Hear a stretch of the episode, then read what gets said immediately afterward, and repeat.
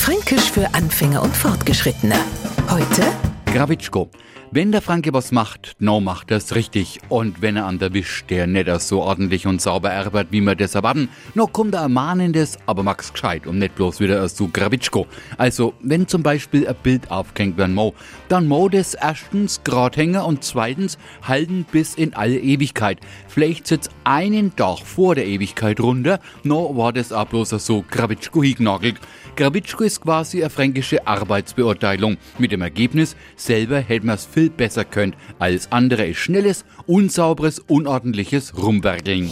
Fränkisch für Anfänger und Fortgeschrittene. Täglich auf Radio F. Und alle Folgen als Podcast auf podu.de. Die heutige Episode wurde präsentiert von Obst Kraus. Ihr wünscht euch leckeres, frisches Obst an eurem Arbeitsplatz? Obst Kraus liefert in Nürnberg, Fürth und Erlangen. Obst-Kraus.de